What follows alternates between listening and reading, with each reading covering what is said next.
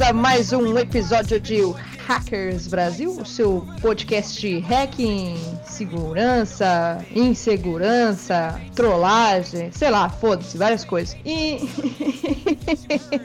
o convidado ninguém sabe, né? O nome não tá no título, né? O nome também não tá nas imagens de divulgação. Pra quem não me conhece, sou a Marina Ciavata, sou engenheira social, sou co-host aqui do nosso queridíssimo podcast. Sou co-host aqui junto com o Rafa e com o Igor. Vou deixar os meninos se apresentarem. Dessa vez eu vou chamar o Rafa primeiro. E aí, Rafa? Dale, dale. E aí, Marina, beleza? E aí, galera? Bem-vindos a mais uma gravação aí. Dessa vez, um convidado muito massa, como sempre. E aí, queria agradecer a todos que me mandaram mensagem também do podcast passado. A gente tava duas semanas aí sem aparecer, mas a vida é essa. Vida que segue. Fala, Igor. Fala, fala família, tudo bem com vocês? Uma honra para mim estar aqui com vocês, né? Mais um episódio aqui do Hackers Brasil.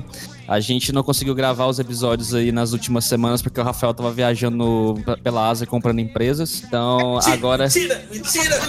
Agora que ele resolveu é, parar em um lugar e ele já parou de comprar empresas, e ele já resolveu lá as empresas que ele vai ter, as empresas chinesas. Agora a gente pode voltar a gravar nesse episódio aqui. E hoje temos um convidadíssimo especial aí que tem uma honra de conversar com. Então eu vou apresentar o nosso, o nosso maravilhoso maravilhoso convidado, que é o queridíssimo Carlos Cabral. Bem-vindo, Cabral! Obrigado por me chamarem, obrigado Marina, obrigado Igor, Rafa, meu brother, obrigado também ao povo que está ouvindo. Eu não sei nem se eu sou digno de estar aqui nesse podcast, mas eu agradeço mesmo assim. Olha os papos. Deixa de hora, deixa de frescura, meu velho. Tem uns papos doidos, né? De tipo. não, não, não merece estar no, no podcast. Véi, vocês. Eu tô apresentando esse podcast descalço, de short, de home office, né? Há três. Há, Há três dias sem tomar banho, porque eu sou empreendedora, né? Então agora não tenho tempo para nada. Nem pra, nem pra fazer cocô. Queria dizer que minha agenda tava livre, só era Igor e Marina mesmo, que aí então cada um cria uma olha, empresa Olha, olha, que mentiroso! Que salafrário, velho. Rafa, eu só quero te fazer uma pergunta, cara. Eu queria que você falasse pro nosso público aí pra eles acenderem o que, o que eles precisam acender aí. Vamos começar, acende a cerveja que o bagulho vai ficar doido. Carlos Cabral. Alô, editor, bota uns olhos de uma cabra aí. É, é, é um bode.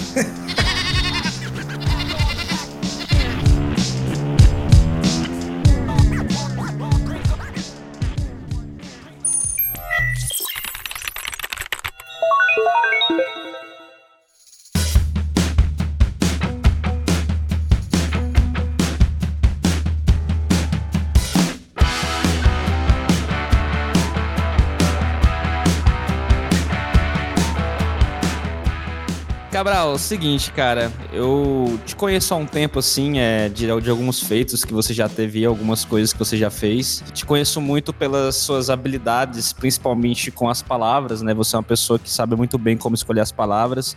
E na minha opinião, cara, quem sabe muito bem como escolher algumas palavras para colocar certas colocações tem muito poder, né? Enfim, só dizendo uma coisa que eu sempre percebi sobre você, você é uma pessoa que tem bastante, na, na, minha opinião, né, bastante poder, assim, por saber como colocar as palavras, né.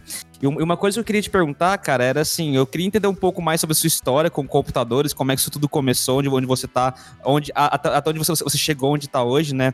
Eu sei que você teve, teve uma carreira técnica muito foda aí. Eu queria saber quem era você antes dos computadores. Poxa, tem que voltar bastante aí no tempo. Mas veja, é que é, eu ouço muito aqui no, no, no, podcast o pessoal perguntando assim: quando se faz essa pergunta, as pessoas às vezes contam de um momento na adolescência e tal, em que teve contato com o computador, é, geralmente em casa. Mas no meu caso a história ela foi um pouco diferente, né? Eu sou filho de um motorista de ônibus e de uma, de uma mulher que fazia bicos de costureira ou de manicure, vendia Natura, Tupperware, essas coisas. Então eu só, eu só pude ter um computador em casa quando eu pude pagar por ele. Isso demorou bastante. Então o meu primeiro contato, todo o meu, meu contato inicial, né, com, com computadores foi trabalhando, foi trabalhando. Inclusive, eu até, sabe, quando eu sabia que vocês iam fazer essa pergunta para mim, eu precisava de me orientar no tempo, né? Daí eu tive que pegar, eu peguei minhas carteiras de trabalho porque elas eram as melhores referências temporais, né, a respeito dessas fases, né, dessas fases iniciais da, do, da minha relação com computadores. E aí eu divido esse momento, eu, divido em dois momentos. O primeiro momento, ele é um momento em que eu trabalhava de office boy e eu tive contato com tecnologias, os primeiros PCs e tudo mais. Isso eu tô falando. Que ano isso, Cabral? Então, é isso que eu ia perguntar, que, que ano mais ou menos? O meu primeiro contato foi em 89. Eu entrei para trabalhar de office boy numa empresa que alugava equipamentos de construção civil, sabe, britadeiras e tudo mais.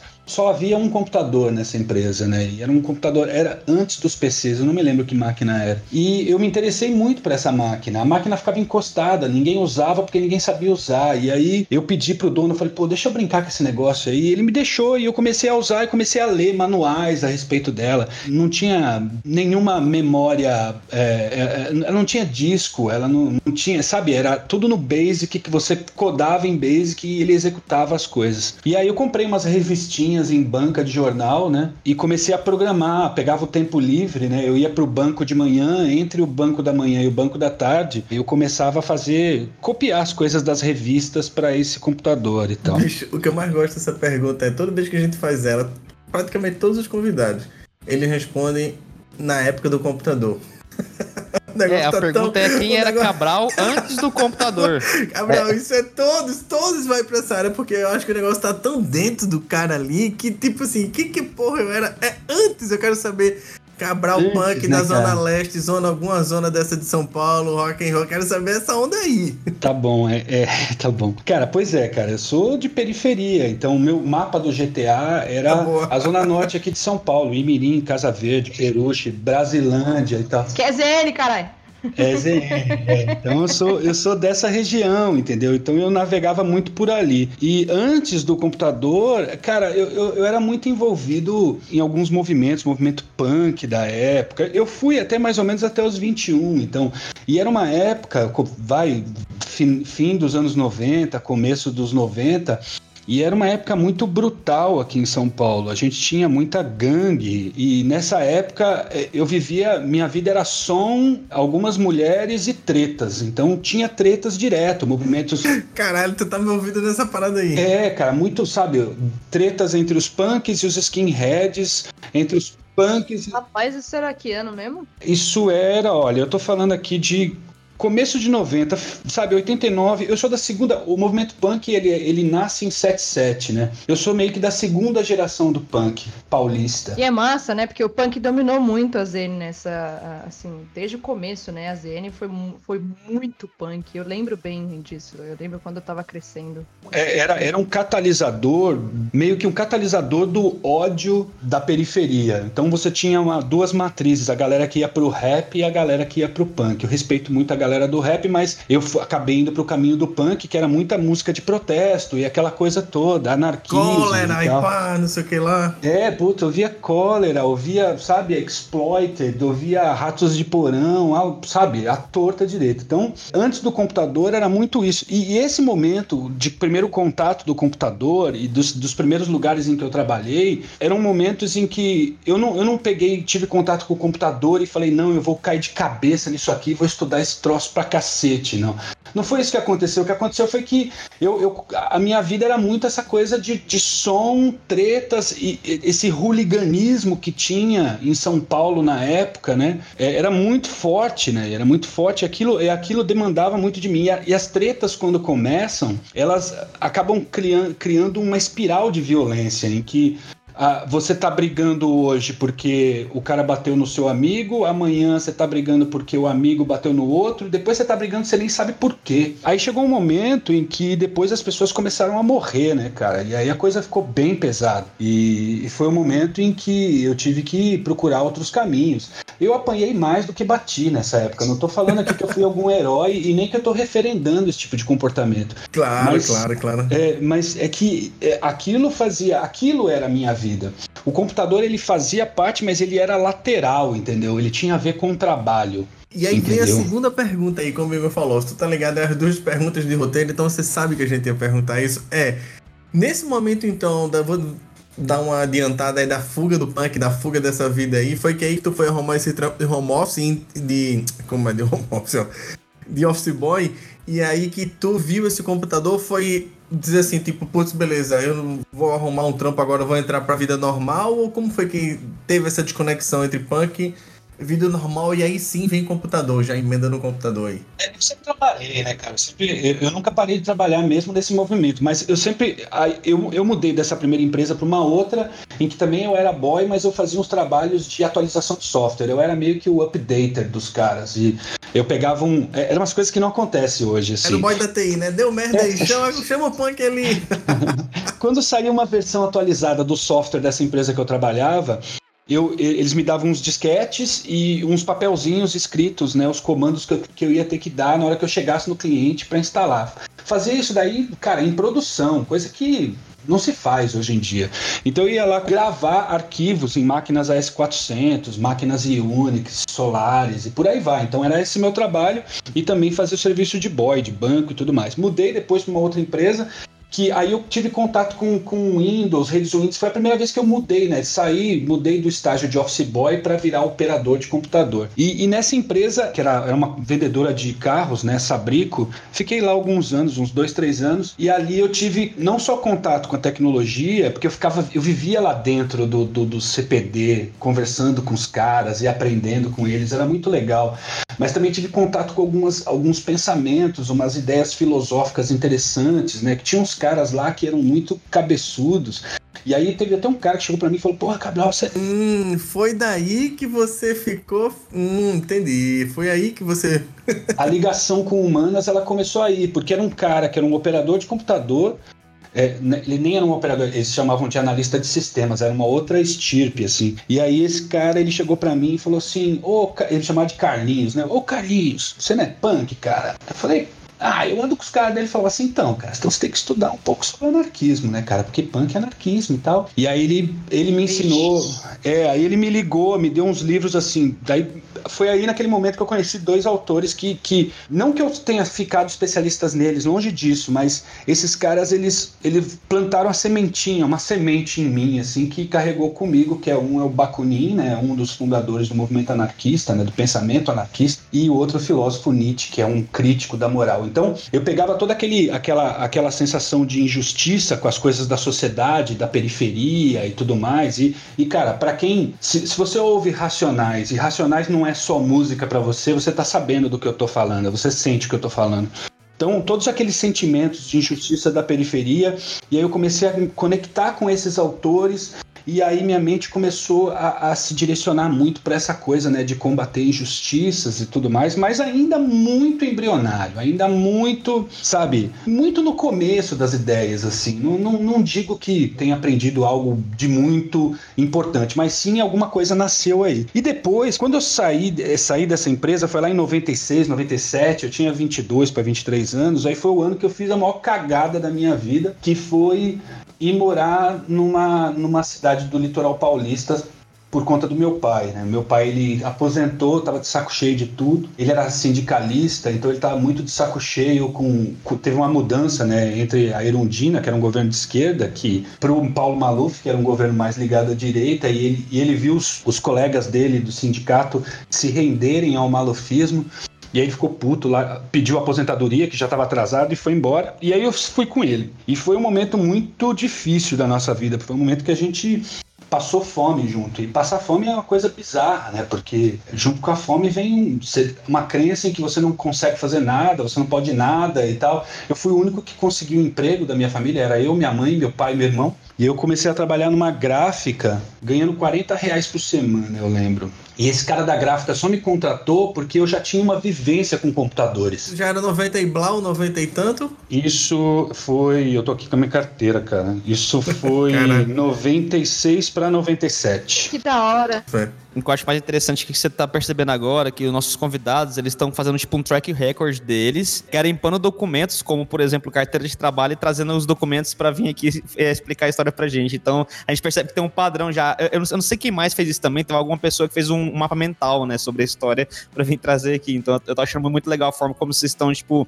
indo atrás da própria história para trazer aqui. O que é mais doido, não só, não só os próprios os próprios convidados, mas por exemplo, o Cabral falando, eu também vim da perifa, né? Exatamente quase da mesma perifa eu vim da Zona Norte também. E eu lembro das raízes punk, tanto que, né, tem a, a, até a música, eu, eu, sou da freguesia, inclusive, então tem a música do Sou do Punk da periferia, sou da freguesia do O, que a molecada nem vai lembrar. E eu sou pra frente, né? E eu me vejo basicamente no mesmo caminho. Então eu tô trilhando assim a, a, a, a linha do tempo do, do Cabral e, e, pensando muito na minha própria. Porque a minha, minha, um dos meus primeiros trabalhos também foi em gráfica, inclusive na Perifa que era um dos poucos trampos assim mais tecnológicos, né? É muito louco, cara. É muito louco. E, e, aí, nesse ano, foi o ano que, até, até esse momento, eu tinha abandonado a escola, eu estava parado na sexta série. Eu, por mais que eu tinha tido contato um pouco com esses autores e tudo mais, era tudo muito embrionário, era muito, era muito visceral a minha vida, entendeu? E pouco racional. E aí, vivendo uma situação muito difícil, essa, né? Aí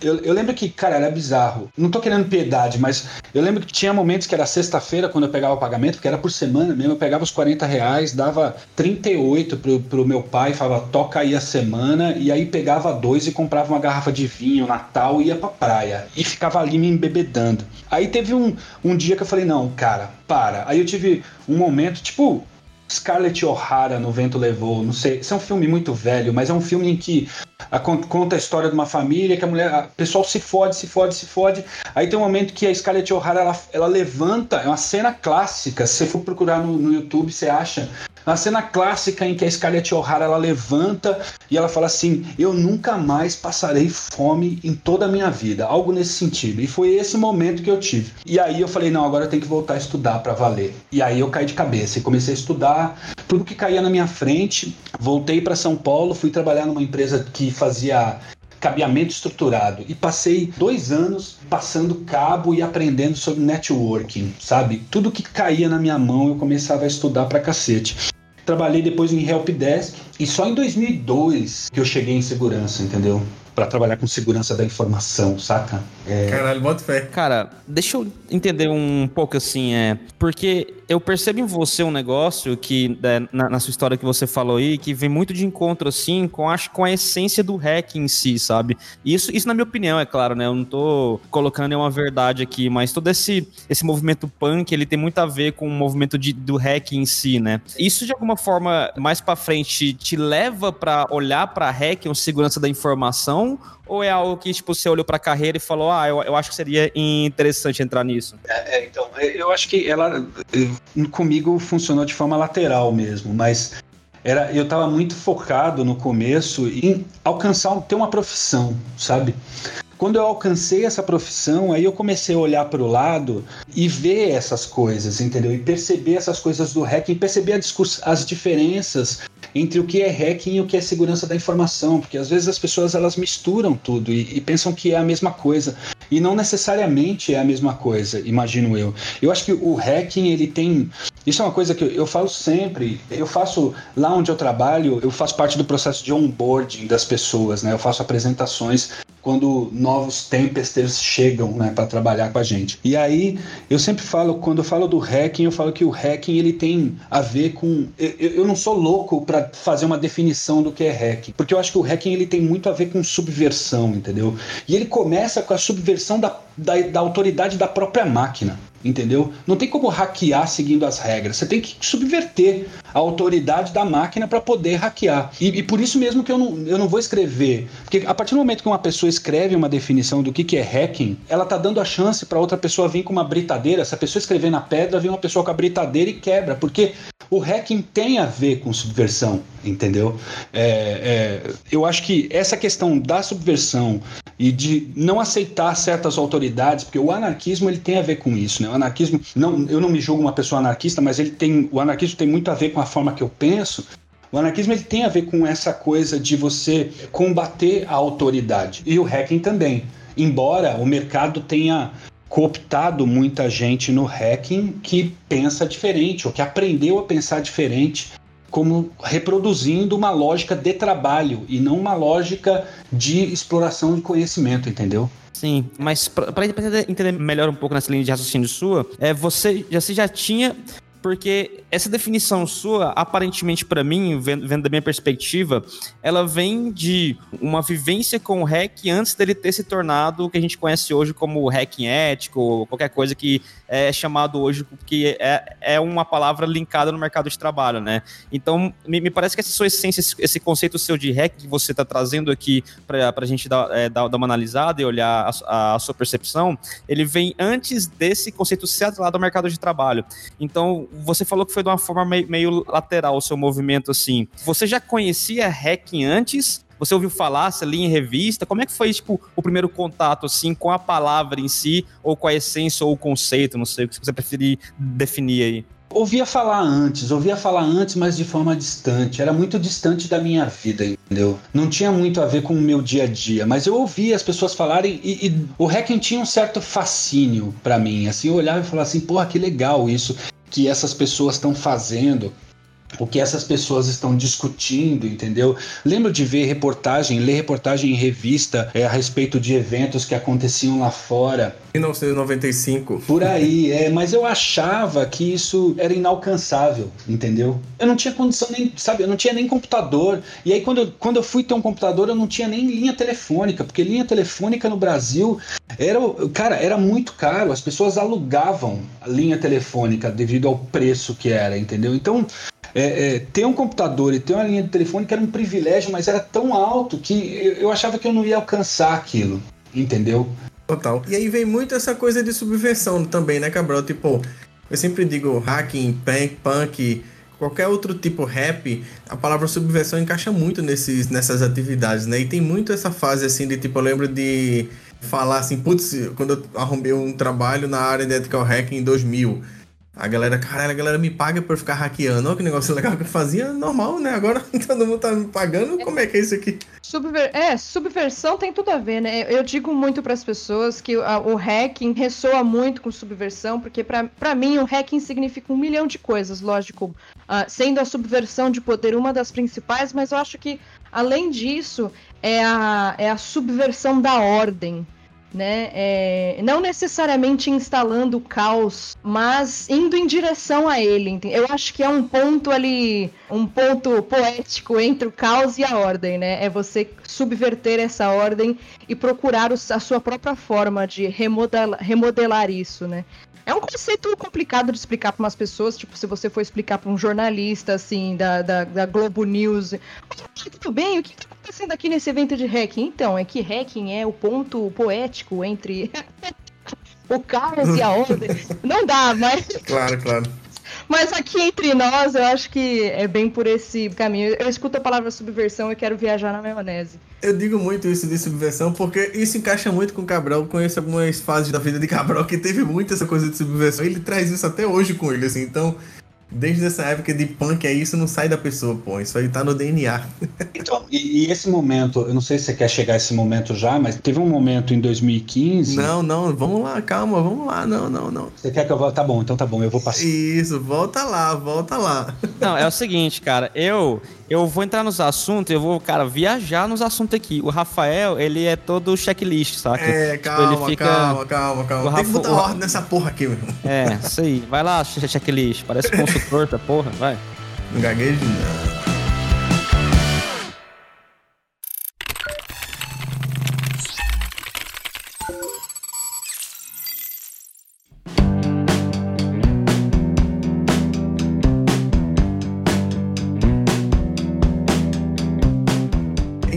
Cabral. E aí tu tava lá nessa caralho, punk me fudendo e querendo comprar um computador e foi arrumando um trampo aqui, outro acolá. E aí chegou o dia, tem a porra de um computador em casa.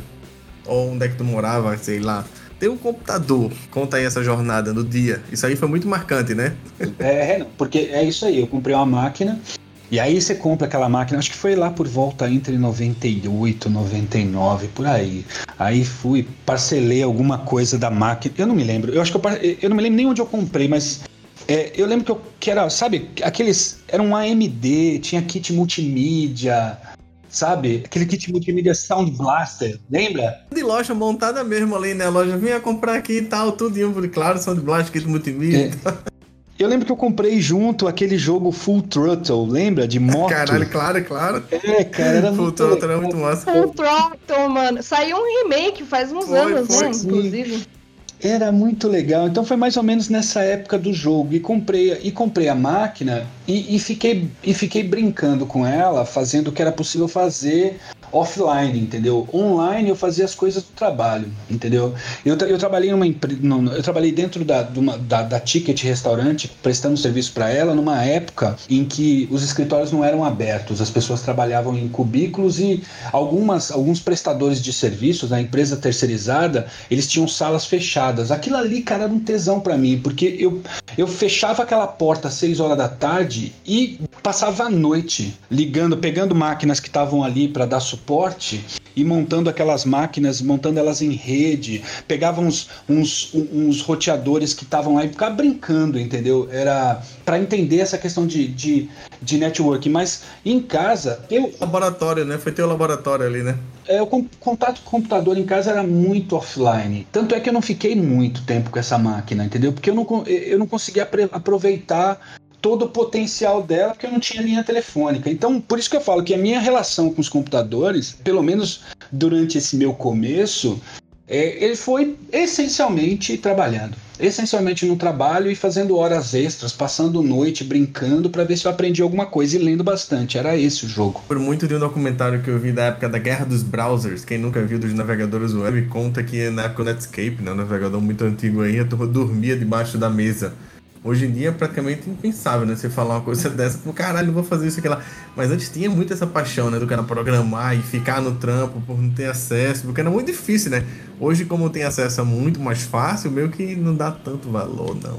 Tinha codar, por exemplo. É, o que eu fazia muito, eu era um cara de, de infra. Eu gostava muito, eu gosto ainda, né? De pegar, de montar coisas e botar elas funcionando. Eu adorava ter que pegar, ah, não, vamos, vamos fazer um servidor Exchange. E aí pegava, subia o Exchange, deixava ele bonito. Ou não, vamos montar um SQL Server aqui, sabe? É, sabe, isso era, isso era meu maior tesão, assim. Ao invés de, não- ao invés de codar, por exemplo, eu não cheguei a aprender. Mas é isso. Então, por isso que eu falo que a minha questão, a minha questão com hacking, ela, é- ela é um tanto lateral. Né? O, o- o meu contato mais profundo com hacking mesmo, ele é, ele é mais recente. Ele é mais recente. A minha questão ela estava muito ligada a fazer as coisas a funcionarem, a botar coisas para funcionar, a trabalhar e a ter uma carreira. E, e só depois, quando eu chutei a carreira, foi que, foi que eu tive o contato mesmo com, com a galera do. Com, sabe, quando, com as pessoas que eu respeito do hacking e tudo mais, entendeu? Quando eu passei a escrever sobre isso. Eu lembro a primeira vez que eu te conheci, velho. Eu me lembro. Ah, fala aí pra ver se eu não vou estar errado. A gente foi almoçar em algum almoço desses de trabalho com Joaquim, Ulisses. E a gente foi almoçar não sei onde, em algum shopping assim. E aí eu, foi a primeira vez que eu te conheci dentro do mercado de segurança. E tu já tava há um tempo já aí, né? Cara, eu entrei em 2002 na área de segurança.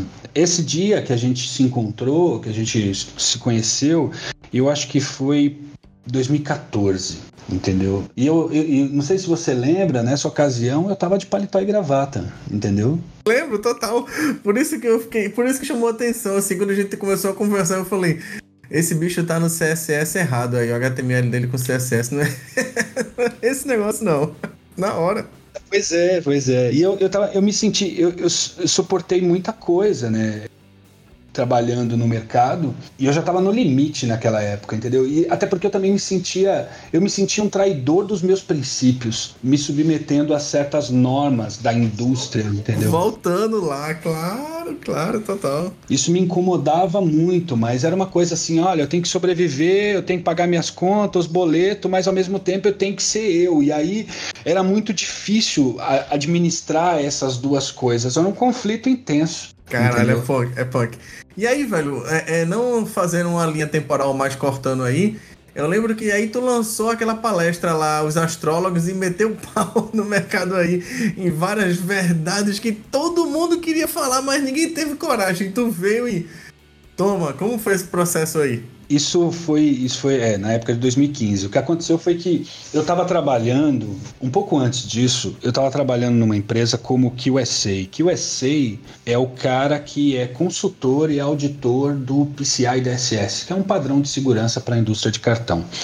Eu tenho, eu não tenho nada contra o compliance, mas ao mesmo tempo eu tenho várias coisas contra o compliance. Eu não tenho nada contra o compliance escrito, que está no papel, as intenções das pessoas que botam aquelas regras, é, que criam aquelas regras. Eu tenho contra a galera que quer, sabe, que quer dar um, um somebody love. E eu trabalhei no. E era, a pressão era muito grande onde eu trabalhava, porque de tudo ofereceram. Já, me ofereceram. Eu, eu tava, por exemplo, eu tava eu fui fazer auditoria de uma empresa em El Salvador. Me botaram uma, uma puta no meu hotel, assim. Caralho, que bizarro. É, então, já, já teve outras situações que quiseram me intimidar. Já teve outras. Nunca, nunca me ofereceram dinheiro, mas oferecendo benefícios, VIP access e coisas do tipo. E era muito difícil, cara. Era muito difícil, porque a pressão era muito grande é, a pressão por, essas empresas para elas se certificarem, é, muita gente dando somebody love e, e, tudo mais, e eu não conseguia entregar aquilo com qualidade, o trabalho que eu queria entregar com qualidade.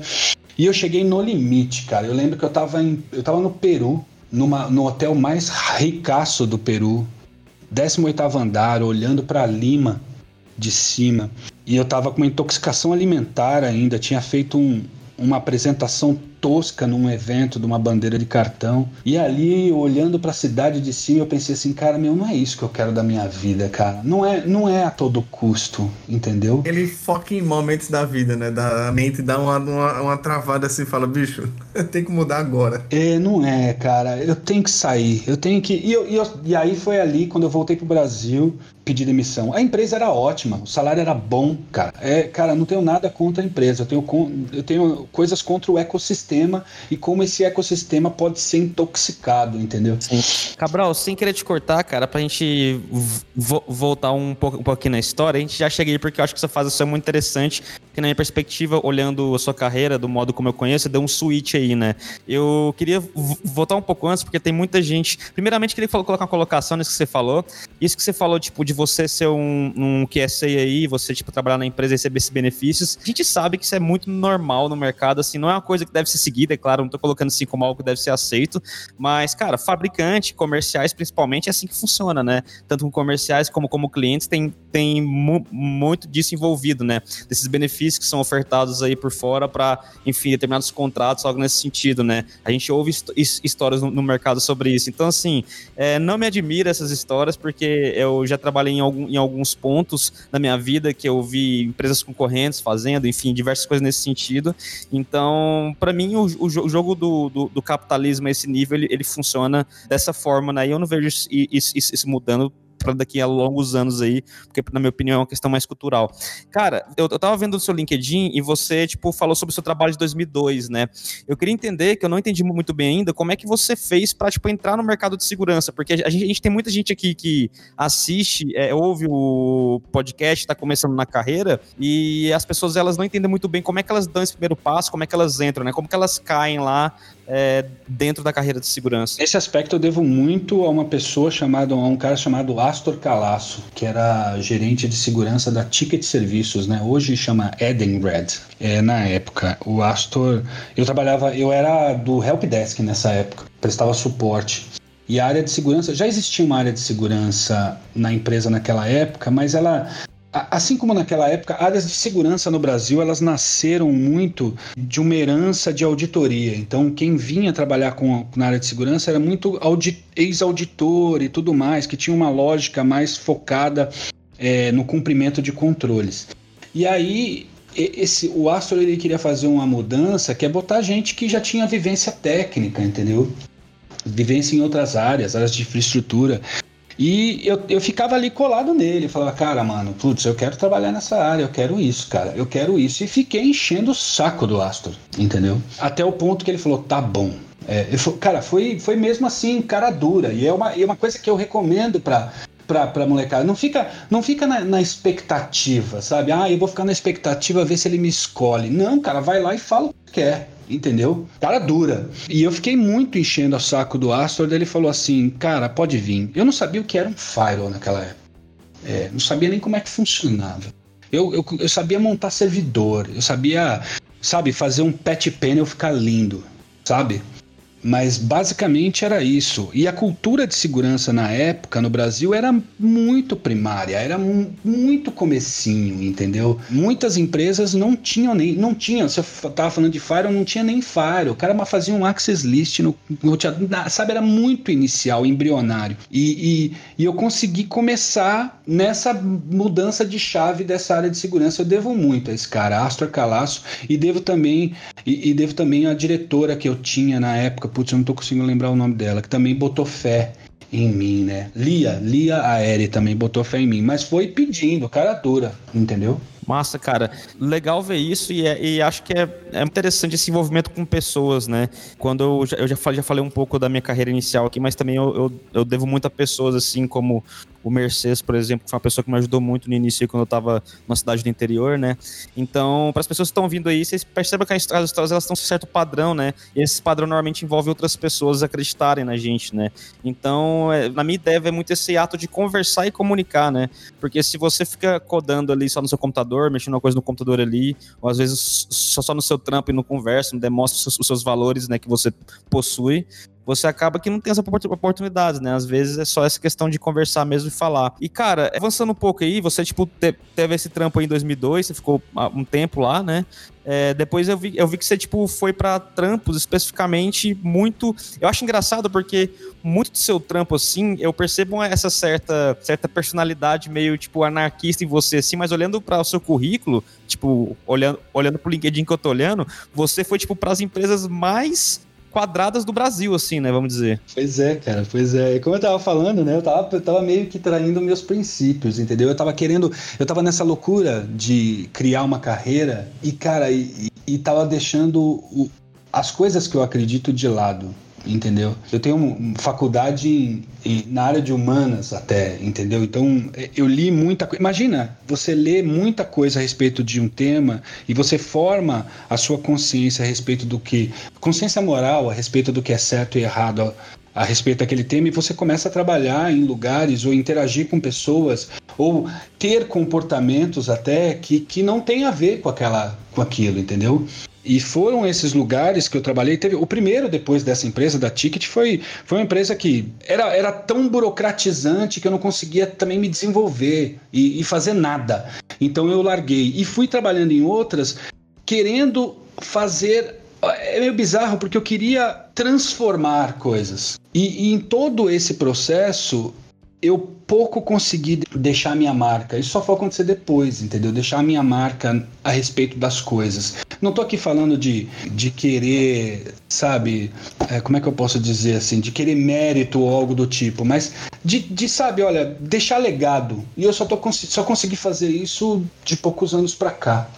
Massa, cara. Eu tive algumas experiências de trabalho na minha vida já, é, e algumas dessas experiências de trabalho que eu tive, eu senti muito isso que você falou. É, a gente é, cresce com determinados valores, assim, que a gente aprende que são valores nossos pessoais e, e que estão dentro da gente, e que a gente, quando vai de, de, contra esses valores, seja comportamentalmente ou no pensamentos, ideias, a gente se sente mal, né? Só que ao, ao mesmo tempo, na, na, minha opinião, né, a gente entende, ah, o jogo parece que funciona assim, eu vou, eu vou tentar é, me forçar a ser igual essas pessoas que estão à minha volta, né? E o que acontece naturalmente é que você fica ruim uma hora, né? Você, tipo, fica, vai, vai ficando mal porque a cobrança de uma pessoa que, vamos dizer assim, é, dizem que 4% da população é psicopata, né? Então, a cobrança aí de 96% das pessoas com si mesmas é uma cobrança sentimental e culposa, né? E essas coisas, elas, elas, elas crescem durante uma carreira quando você não tá numa posição que você vá de, de, de, contra, de encontro aos seus valores, né? É uma coisa que é foda mesmo e que acontece com muita gente no mercado. Mas acho que é, é um caminho da vida, né? Você precisa se perder para se encontrar. Você, você não consegue consertar uma falha se ela não existir, né? Você precisa da falha primeiro. Você precisa do crash override, override para você. você precisa que a máquina dê crash para conseguir ir lá fuçar e ver o que precisa consertar, né? isso que eu acho que a gente não pode aceitar as coisas como são e falar assim, olha, não, isso é do mercado, é, e embarcar na onda. Às vezes, lógico. Isso que eu queria dizer, Cabral. Eu queria entrar nesse ponto aí do aceitar o negócio. Né? Tem, tem coisas que a gente consegue mudar e tem coisas que é quase impossível mudar. Mas pelo menos aquelas que não, que são impossíveis, que são difíceis de mudar, pelo menos eu não me envolvo com isso. Sacou? E eu tenho o privilégio de hoje estar tá num, numa posição que eu não preciso nem interagir com pessoas ou com esse estilo de vida que eu não, que eu não curtia, entendeu? Massa demais, cara. Isso que você tá dizendo aí, eu queria dizer pra você que é o sonho de muita gente, viu? Poder ser fiel aos seus valores numa posição que financeiramente é interessante, ou que é, idealmente é interessante, ou que é, o propósito seja, seja interessante. Principalmente em alguns mercados, quando a gente fala do mercado de segurança na posição comercial, existe muito disso, né? Não tô dizendo que você tá na posição comercial, mas eu vejo isso, isso, isso acontecer em posição comercial. É muito difícil você ser fiel aos seus valores, né? Mas é essa questão de aceitar, né? É a questão de você estar nesse ambiente e você é, está aceitando ou não as condições que estão sendo impostas ali, ou algumas questões de valores mesmo que o ambiente ele pode estar indo contra os, os seus valores, né? Eu, eu, eu tomei uma decisão na minha vida alguns anos atrás que eu nunca mais eu, eu não posso falar nunca mais, que a gente nunca sabe dia de amanhã, né? Mas eu pretendo nunca mais na minha vida é, trabalhar em um ambiente de trabalho que vá contra os meus valores, porque é uma, uma situação que, por mais que às vezes possa ser financeiramente boa, é uma situação que ela te entristece profundamente e às vezes você tá tão enfiado naquilo que você não tá percebendo o porquê que aquilo tá, tá, tá te entristecendo, né? Eu, eu até falo isso aqui no podcast com um pouco de, de pesar aqui dentro, dentro do, dos meus é, rincons emocionais aqui dentro, porque é uma coisa que ainda me, me persegue muito, essas, essas, decisões que, erradas que eu tomei na minha vida, que eu não considero errada, né? Mas que hoje eu percebo claramente com as pessoas que eu vou me relacionar, quando que eu não quero me relacionar com esse tipo de pessoa que, que pode ir contra os meus valores, né? Aquilo, né? Você tem que, você tem que ter um caminho, tanto eu, eu, aqui eu vou fazer um paralelo com o próprio hacking, né? Com o próprio processo do, do hacking em si. O seu esforço, né? O seu sofrimento, enfim, você suar sangue, uh, esse, esse, esse, essa puxada que você precisa tomar, na, na, essa porrada que você toma, ela precisa levar principalmente a catarse, né? Ao entendimento e aí então a mudança de perspectiva o sucesso em si, seja um sucesso de carreira, seja, uh, enfim, o, o, sucesso da sua, do seu próprio processo, ele acaba virando só uma consequência, né? E é o que a galera acaba invertendo. A galera, a galera soa a camisa para alcançar o sucesso. E essa eu acho que é uma perspectiva errada. Por exemplo, assim como o hacking, você, você arregaça as mangas e enfia, enfia a mão na massa pelo processo em si, para aprender com esse processo, para esse processo te ensinar alguma coisa muito valiosa, né? Então eu percebo isso muito no nosso próprio plano de carreira, enfim, no nosso, no nosso próprio plano de vida. Eu tento sempre traçar um paralelo com, com o hacking aos nossos processos humanos, porque para mim eles falam basicamente a mesma língua, né? Entendeu, Igor? Entendeu, Igor? Marina mandou essa pra você, hein? É sempre legal pegar um manifesto hacker lá dos anos 90 e depois olhar e tentar comparar com o que a gente faz hoje. É, é sempre é um exercício super válido, entendeu? É excelente, é muito bom fazer isso. É, é. Bom, mas aí voltando nessa, respondendo a pergunta de Rafa sobre o astrólogos, o que aconteceu foi que depois dessa volta toda e, e de pedir demissão e, abandonar tudo sem saber o que fazer da vida, eu tinha uma, uma reserva, sim, mas eu tinha também minha, minha, minha companheira que me ajudou muito, entendeu? E, e saí sem ter o que fazer, e aí eu, quando eu acalmei, passou aquele turbilhão emocional, eu acalmei e, e falei assim: agora eu vou escrever um, um, uma coisa sobre tudo isso que eu passei. E escrevi esse texto chamado Os Astrólogos de Segurança da Informação.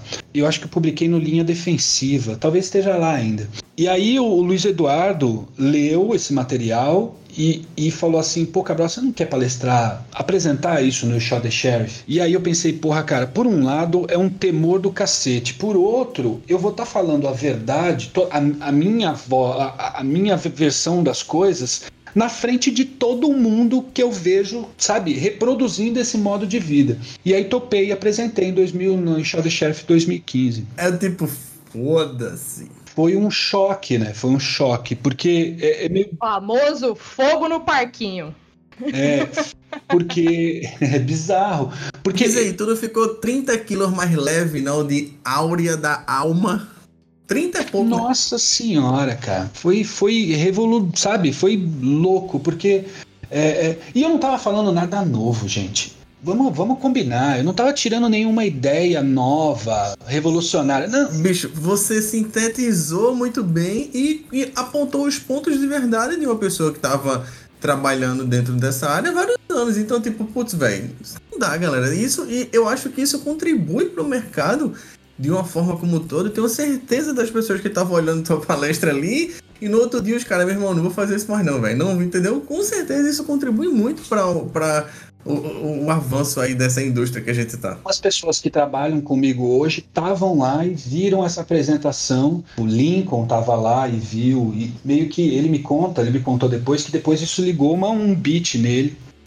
E ele queria conversar comigo, mas muita água rolou debaixo da ponte até a gente se encontrar e conversar. Aí eu parei, eu passei um tempo pensando assim o que eu ia fazer da minha vida e falei assim, quer saber? Eu vou começar a escrever coisas sobre hacking e sobre segurança. E comecei a escrever e publicar. Aí que eu queria chegar, cara, porque eu acho que, eu não sei se você vai falar disso especificamente, mas eu acho que uma das melhores criações que eu já vi no mercado de segurança no Brasil, cara, não sei se era um produto, um serviço que, que você oferecia especificamente, era esse, esse era IO Publishing que você tinha, não era? Um negocinho?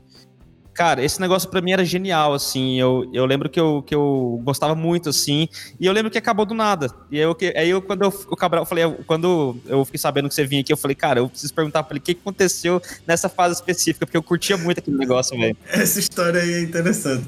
Bicho, a Io, eu sou fã da Io, né? Já falei, inclusive, em outros, em outros que do podcast com o William. Pagava muito pau também. Paguei muito, muito pau. No podcast com o William aqui, já. Eu, é, todos os textos, praticamente, de que tinha lá no meu LinkedIn e, e do El Pescador, era Cabral, escrevia e Léo também, que era o parceiro de Cabral. Mas conta aí, Cabral. Cara, era alguém que manjava do mercado de segurança, claro. tinha vivência e escrevia bem, velho, saca? Eu fiquei, caralho, que foda isso, velho sou chinelinha de jornalismo, né? Então eu venho da, eu venho do, me, do mesmo do mesmo campo, mais ou menos, e, e, e ver aquilo acontecer assim, a, a, qualidade do texto acontecer com um tema que eu via pouquíssima gente tendo essa, essa categoria para falar, né? Essa, essa qualificação para falar, aquilo foi muito massa, assim como uma criancinha de humanas observando. É, é, interessante que eu tinha o, o, o Cabral tanto como uma referência para mim de pessoa que escrevia coisas boas. Isso, isso é uma, uma, ideia que foi criada dentro de mim, né?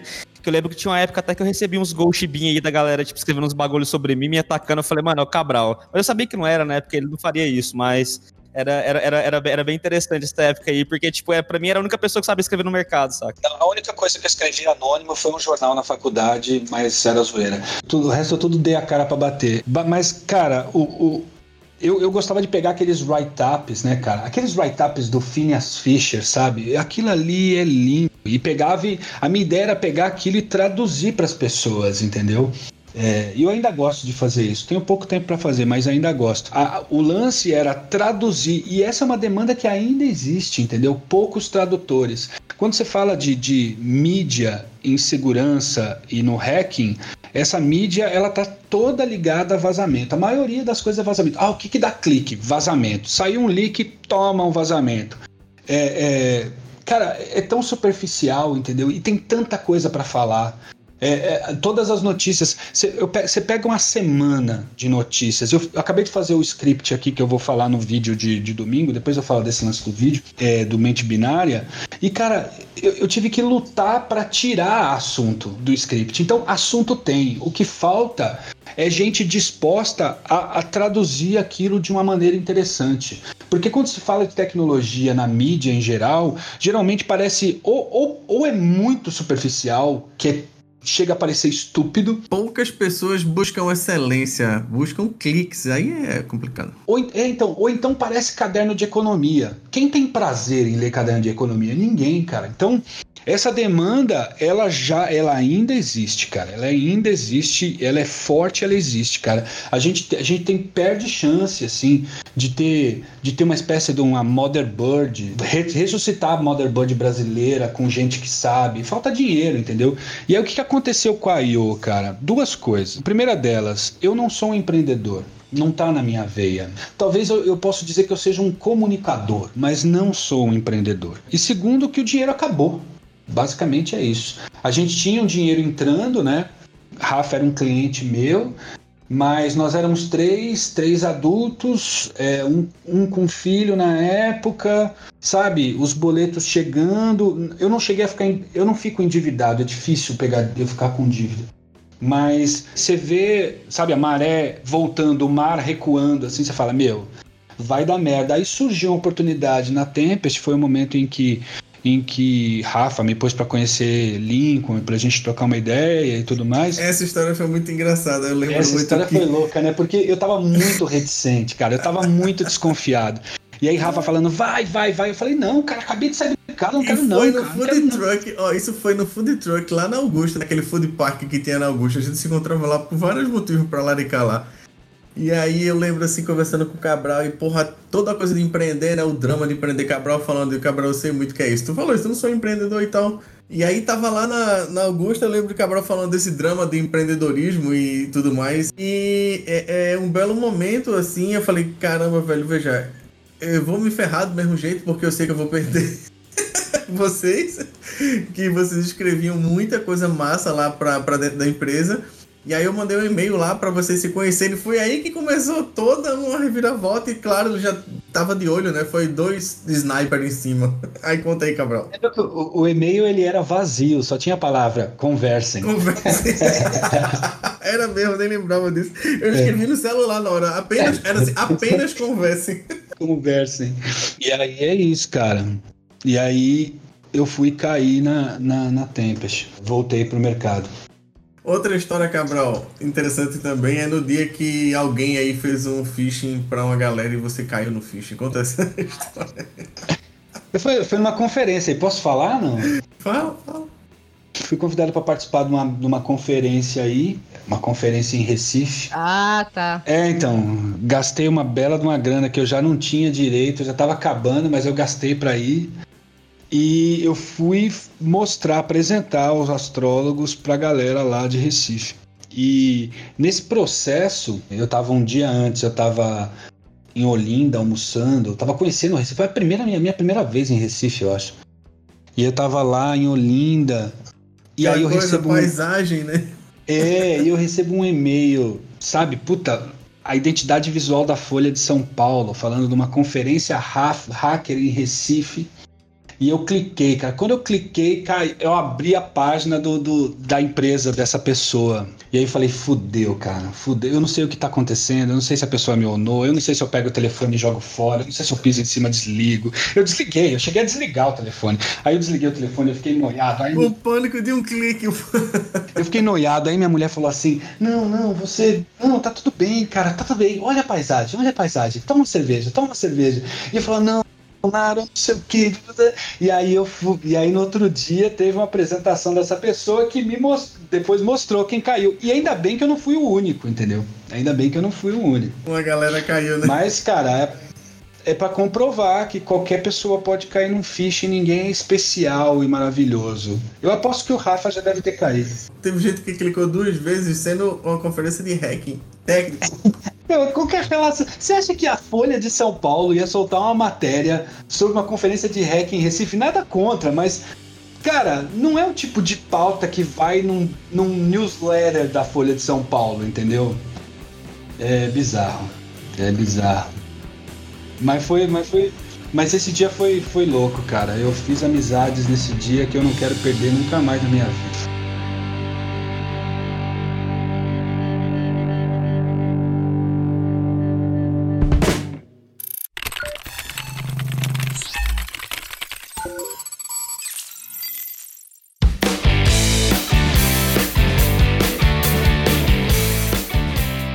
Cabral, cara, eu, eu, queria te fazer uma pergunta que é o seguinte: durante uma época na minha carreira, eu transitei em algumas áreas específicas que não eram diretamente ligadas com a área técnica. E eu lembro que, cara, eu tive meio que uma perda de personalidade nessa época, assim, comigo mesmo, sabe?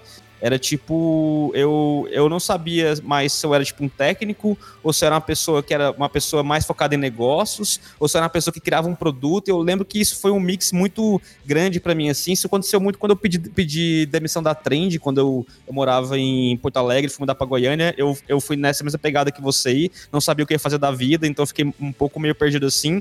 E eu queria entender, cara, como que você se enxerga hoje assim, tendo uma carreira técnica muito focada em GRC, até onde entendi, né? E você hoje já é uma pessoa aí mais focada nos impactos que você consegue causar, né? Igual, igual você mesmo falou aí. Como, como você enxerga Cabral hoje, assim? Um, um profissional, pessoa? Eu, eu tenho muito cuidado para não embarcar em certas coisas hoje, sabe? Eu procuro fazer um trabalho decente e de qualidade. É, é uma coisa que eu, que eu gosto muito de fazer, algo que tenha qualidade e seja decente. E procuro não embarcar em algumas modas. Por exemplo, esse, esse culto à personalidade que tem muito em todos os mercados, não é só no, no mercado de segurança ou no hacking, não. Tem tudo quanto é mercado. Mas o que acontece é o seguinte: é, às vezes as pessoas elas se esvazia de conteúdo e fica só na pessoa, entendeu? E aí eu acho que aí tá o problema. Então eu, eu, eu procuro falar quando eu tenho o que dizer, entendeu? E também ocupar espaços dando, dando espaço para as pessoas também. Veja, tem muita gente que, que quando se começou essa coisa da celebritização, do hacking e coisa, sabe? Eu via muita gente fazendo, isso já aconteceu comigo também, fazendo apresentação para evento. Ela queria estar tá apresentando no evento e não criando um trabalho que o resultado seria apresentar num evento, entendeu? O, o que motivava a pessoa era estar no palco. Ixi, cara, eu já fiz isso muitas vezes e foi às vezes que eu mais me fudi na minha vida foi fazendo isso. Sim, sim. Eu já fiz isso. Eu já submeti para evento e tive que correr fora porque o argumento não fechava. A pessoa que, que fazia o evento ficou puta comigo. Mas eu tive, mas eu achei justo porque eu mandei falando assim, olha, mandei aquela descrição bonita e na hora de desenvolver não saía nada. E aí eu falei, cara, fudeu. É melhor tirar o time de campo. E tirei o time de campo, ajoelhei, ajoelhei no milho e tudo mais. Então eu procuro não embarcar em, em, certas manias que tem no mercado e tem no hacking também, entendeu? Lógico, prestigiar as pessoas boas que estão nos lugares, ocupar certos espaços, porque também às vezes as pessoas ficam reclamando muito da pessoa que aparece demais é, e que não é boa e também não ocupam espaço, entendeu? A melhor forma de tirar aquela pessoa que não é boa de um lugar que ela está ocupando é compartilhar o que você sabe e, e, e, ocupar certos espaços, entendeu? Lógico que com respeito e sem, no meu caso, né, o que eu escolhi para mim, não, não embarcar em certas ondas de, de, de rockstar, entendeu? Não, eu, isso é uma coisa que eu evito. Então, o meu trabalho hoje é basicamente é escrever, é traduzir o, o que está acontecendo, sobretudo para pessoas de gestores e tudo mais, e eu, eu gosto muito de fazer isso, de fazer essa, esse trabalho de tradução técnica para linguagem de gestão e tento fazer voluntariado para ajudar pessoas a, a, a, compreender segurança e a se protegerem, entendeu? Porque eu acho que é, é uma obrigação nossa de segurança. Quem, quem, quem levanta essa bandeira de segurança, ela tem a obrigação de proteger as pessoas, entendeu? As pessoas, elas, eu vejo muito na nossa área a, o cara tirando sarro do usuário, né? E olha, ah, o usuário caiu no golpe e tudo mais, e dando risada, sabe? Meu Beavis e Butthead, sabe aquela.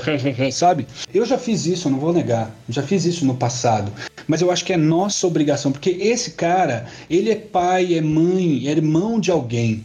E às vezes é pai, é mãe, é irmão da própria pessoa que tá tirando sarro, entendeu? Eu vejo muito a pessoa tirando sarro de uma pessoa, só que ela tá, ela tá na mesma rede, tá ocupando a mesma rede doméstica da, daquela pessoa. E se aquela pessoa cair num golpe, é, é, bem provável que o cara possa fazer uma movimentação lateral até a máquina de quem tá dando risada. Então, eu, eu tenho um, um compromisso, e é um compromisso que eu tenho comigo mesmo e com o lugar onde eu trabalho, que é de fazer com que a segurança seja um direito de todo mundo. Sou muito comprometido com isso sabe? Então é, é, é esse, esse é o meu momento agora, entendeu? Cara, que massa, cara. Eu percebo que você foi alinhando a, a sua carreira muito com um propósito, né? Você, você, você saiu de, um, de, uma situação específica, onde era uma, uma situação de necessidade, você entrou numa, numa carreira, foi evoluindo nessa carreira e que eu acho que, cara, é o caminho que todo mundo faz, né? As pessoas, elas, elas têm, tipo, meio que. É, é meio é, já comum falar isso, mas tem um pirâmide de Maslow para resolver ali. E para ter essa, essa fase de autorrealização e, e proposta, a gente precisa ter resolvido outras coisas antes, né? Que normalmente envolve experi experiência para fazer isso. Pelo, pelo menos essa, essa é a minha visão. Cara, eu queria que você falasse um pouco acho que é um dos projetos que eu mais gosto na minha vida, assim, de observar e, e analisar e, e, estar sempre é, olhando ali, que é um pouco do mente binária. É, se você puder falar um pouco o que eu tô vendo que você tá fazendo lá, eu tô achando sensacional. Se você puder co co compartilhar um pouco com a gente assim. Falo sim. É, veja, eu, eu, sou um cara que eu sou meio. O, o, o Mercedes é um cara que. Ele é muito ele me inspira muito, entendeu? Porque, veja, é, a minha história de vida ela é muito brutalizada, entendeu? É, e, e aí eu vejo, eu encontro muita paz conversando com o Mercedes, entendeu? E trocando ideia com ele. Então é um cara. Pessoas assim são pessoas que eu quero estar tá sempre perto, porque eu acho que é, já é cientificamente comprovado que quando você compartilha e você você doa, isso te faz bem, entendeu? Com a, essa, essa coisa de, de, de, de, compartilhar as coisas. Então, eu estava num momento que eu queria fazer. Eu, eu trabalho muito daqueles materiais que eu apresento no, nos vídeos de, que, eu, que eu gravo, que são que saem na segunda-feira, são materiais com que eu trabalho durante a semana, entendeu? Que eu uso eles para traduzir certas coisas para os meus clientes e coisas desse tipo. E aí, quando chega no, no domingo, eu não quero jogar eles fora, entendeu? Aí eu pego e dou uma remodelada para transformar eles em vídeo e gravo. A ideia antes era fazer um podcast, como o podcast do Sans. O podcast do Sans ele é, é, uma, é a primeira voz que eu escuto todo dia é a voz do, do Johannes Urek, do, do podcast do Sans. Eu escuto do Sans, eu escuto ele todo dia de manhã. Eu queria fazer uma coisa meio naquela, naquela modalidade de podcast. Jogo rápido, fala das notícias, sem muita sem fazer muito muito blá blá blá chega entrega e sai fora. E aí eu pensei assim pô eu vou fazer o podcast mas podcast tem toda coisa de edição de, de e eu não consigo fazer isso sozinho. E aí eu falei tá bom vou fazer vídeo e vou gravar vídeo e fazer no LinkedIn. Eu já tinha feito uma experiência de gravar um vídeo no LinkedIn e tal foi até interessante mas Aí eu pinguei minha Mercedes e falei, cara, o que, que você acha de eu fazer uns vídeos de notícia e botar no mente binária? Aí ele falou, cara, tamo junto, vem junto, não sei o que, faz e tal. Daquele jeito dele, né? O primeiro vídeo ele foi meio torto, eu ainda meio que. É, é muito incômoda, né, pra mim a coisa da câmera e tal, mas eu tô me saindo um pouco melhor nos outros. E aí agora eu acho que tá. Tá excelente, cara, tá excelente, viu? E, e agora eu acho que tá melhor. E aí tem muito disso, né? Dessa coisa desse gap da mídia brasileira. A mídia brasileira que fala muito de leak o que eu quero trazer é, é mais é coisa mais aprofundada e tentar traduzir aquilo para quem é de TI, para quem não está muito, muito envolvido no dia a dia de segurança. Essa é a minha missão. Enquanto eu ser útil, entendeu? Quando eu deixar de ser útil, sabe? Se outros veículos é, ganharem mais maturidade e tal, aí eu tiro meu time de campo. Mas enquanto eu acho que está sendo útil e eu tenho tido bons feedbacks como o seu, é, eu vou fazendo, entendeu? Não, não, me, não me demanda muito, me demanda uma hora no sábado, uma hora no domingo e tá beleza, entendeu? Massa, cara, legal. Eu pessoalmente sou apaixonada pelo projeto, mas eu sou suspeita para dizer, porque meu, meu diplominha de jornalismo fica aqui pulando no bolso. Mas eu, eu adoro acompanhar e eu vou, sempre que puder, divulgar isso. Vocês, né? Já, já falei isso, mas sempre que vocês precisarem de alguma ajuda, estamos aí, né? Pra, pra galera que tá ouvindo aí, Cabral, já, já diz onde, onde que eles encontram aí. Vai lá, no, vai lá no canal do Mente Binária no YouTube, você vai ver lá Zero News. É um programa que tá lá dentro, mas eu acho que tudo que tem lá no Mente Binária é muito legal, vale a pena, tem os cursos e tudo mais. E eu tenho muito cuidado, Marina, com a pauta, né? Com, com a definição da pauta. Eu procuro uhum. evitar armadilhas óbvias, como essa sim, de. Sim de falar de vazamento. Para que, que eu vou falar de vazamento? Se eu vou, para que, que eu vou expor uma empresa? Se, se, não se aprende nada com aquele conteúdo, eu acho que ele é desnecessário. Ele pode ser notícia para certos veículos, para outros veículos. Mas eu acho que para mim não é necessário. Que eu, a proposta do mente binária é muito legal, que ela é essa coisa da doação, entendeu? E, e eu procuro doar conteúdo que a pessoa que seja útil, entendeu, para aquelas pessoas. Sim, eu acho que nós como produtores de conteúdo que temos esse, eu vou dizer aqui, esse background de entendimento de hacking e segurança, nós temos uh, uma espécie de privilégio barra dever diferente do que os jornalistas ou produtores de, de conteúdo comuns porque a gente sabe, a gente conhece essas armadilhas muito bem, né? A gente já teve que brigar com muito jornalista de fora para não cair nessas mesmas armadilhas, né? Eu já tive que revisar incontáveis, incontáveis pautas e, enfim, e releases que tem essa, essa, essa infelicidade de hacker do mal, hacker do bem. Então, né, essas coisas que a gente tá cansado de vazamento, uh, de hacker encapuzado, enfim, esses clichês que a gente já não aguenta mais. Então, sim, sim, uh, ser um produtor de conteúdo dessa parte de segurança, dessa parte de hacking, eu acho que é um, pessoalmente eu acho que é uma coisa incrível, né? É um potencial maravilhoso. É muito divertido conseguir fazer isso e se torna meio que um dever, porque a gente tem um conhecimento, né? Uma bagagem que a gente traz aí que a gente tem que saber lidar muito bem com o nosso público e a gente enxerga um objetivo que a galera de fora não consegue enxergar, nem a galera de fora de comunicação e nem a galera de, for de fora do hacking, né? Então é esse esse ponto em comum maravilhoso aí, que é uma. É, é entre a diversão, o dever e o resultado, né? Eu sei que, embora eu, não, eu, eu, nunca tenha pegado um shell, eu sei o quanto aquilo é importante, entendeu? Eu sei o quanto a magia do shell para as pessoas. E aí, é, é, aquela coisa, eu tava vendo uma, uma vez uma apresentação de um cara que eu não entendi porra nenhuma. E aí eu cheguei pro cara e falei assim: Cara, eu não entendi nada do que você falou. Era uma, uma apresentação sobre. Ele estava detalhando é, a criptografia do Signal. E eu falei, cara, eu não entendi nada, velho, mas eu consigo ver a beleza do bagulho. Isso, História da minha vida como produtora de me sentir representada. Eu consigo ver a beleza do Shell para umas pessoas, entendeu? Para as pessoas. E aí, se eu consigo produzir um conteúdo que faz com que essa pessoa se sinta representada, eu fico feliz, entendeu? Eu ganhei meu dia, tô de boa. Exatamente. Mano, massa demais. Cara, muita gente nova assiste o podcast aqui. É, tem uma galera, não sei se você sabe, mas eu e a Marina, a gente tem um nossos Instagrams que a gente tá sempre tentando contribuir pra galera de alguma forma com alguns conteúdos ali, né?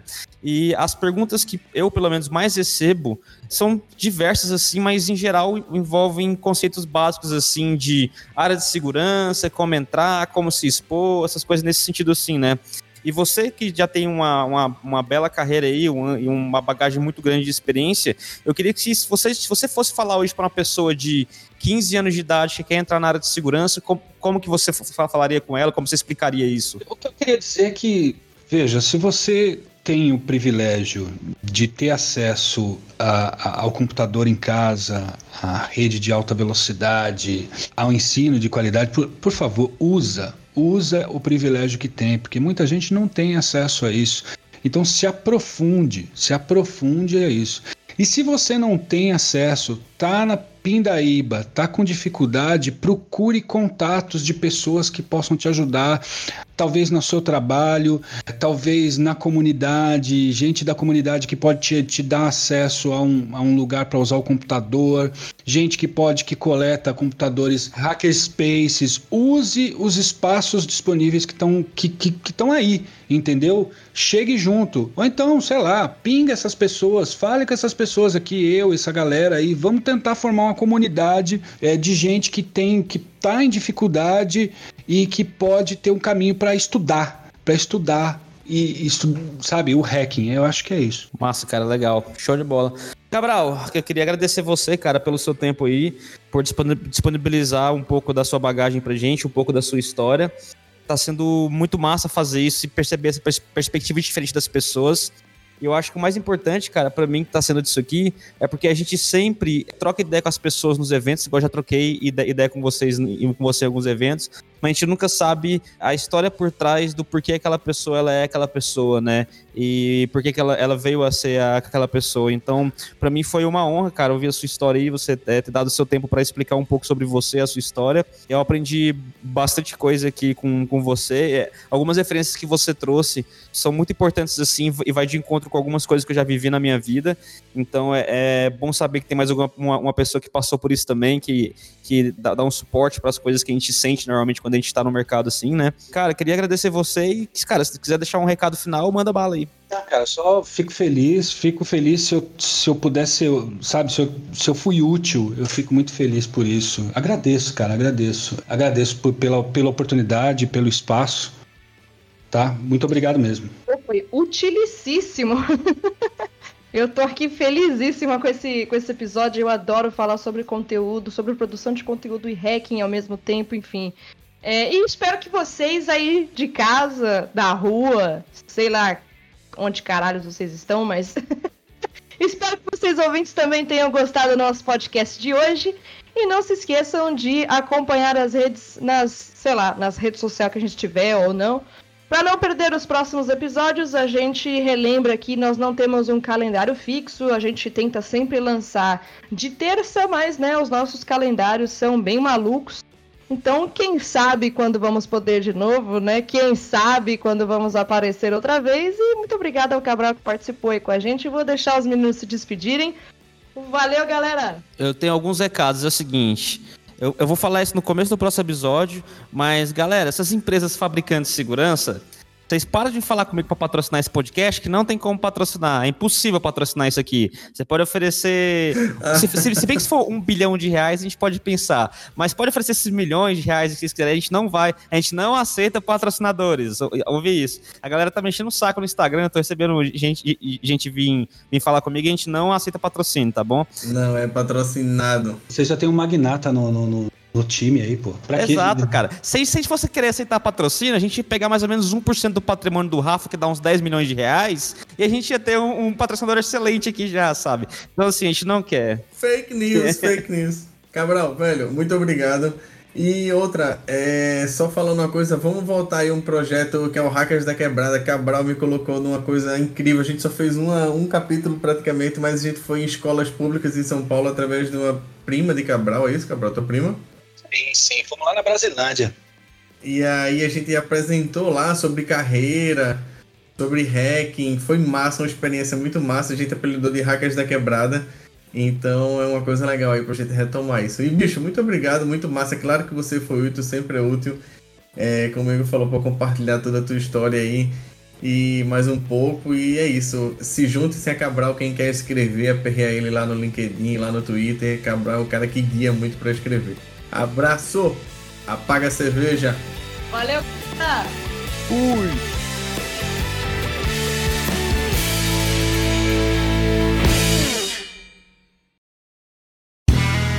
Este podcast foi editado por Play Áudios.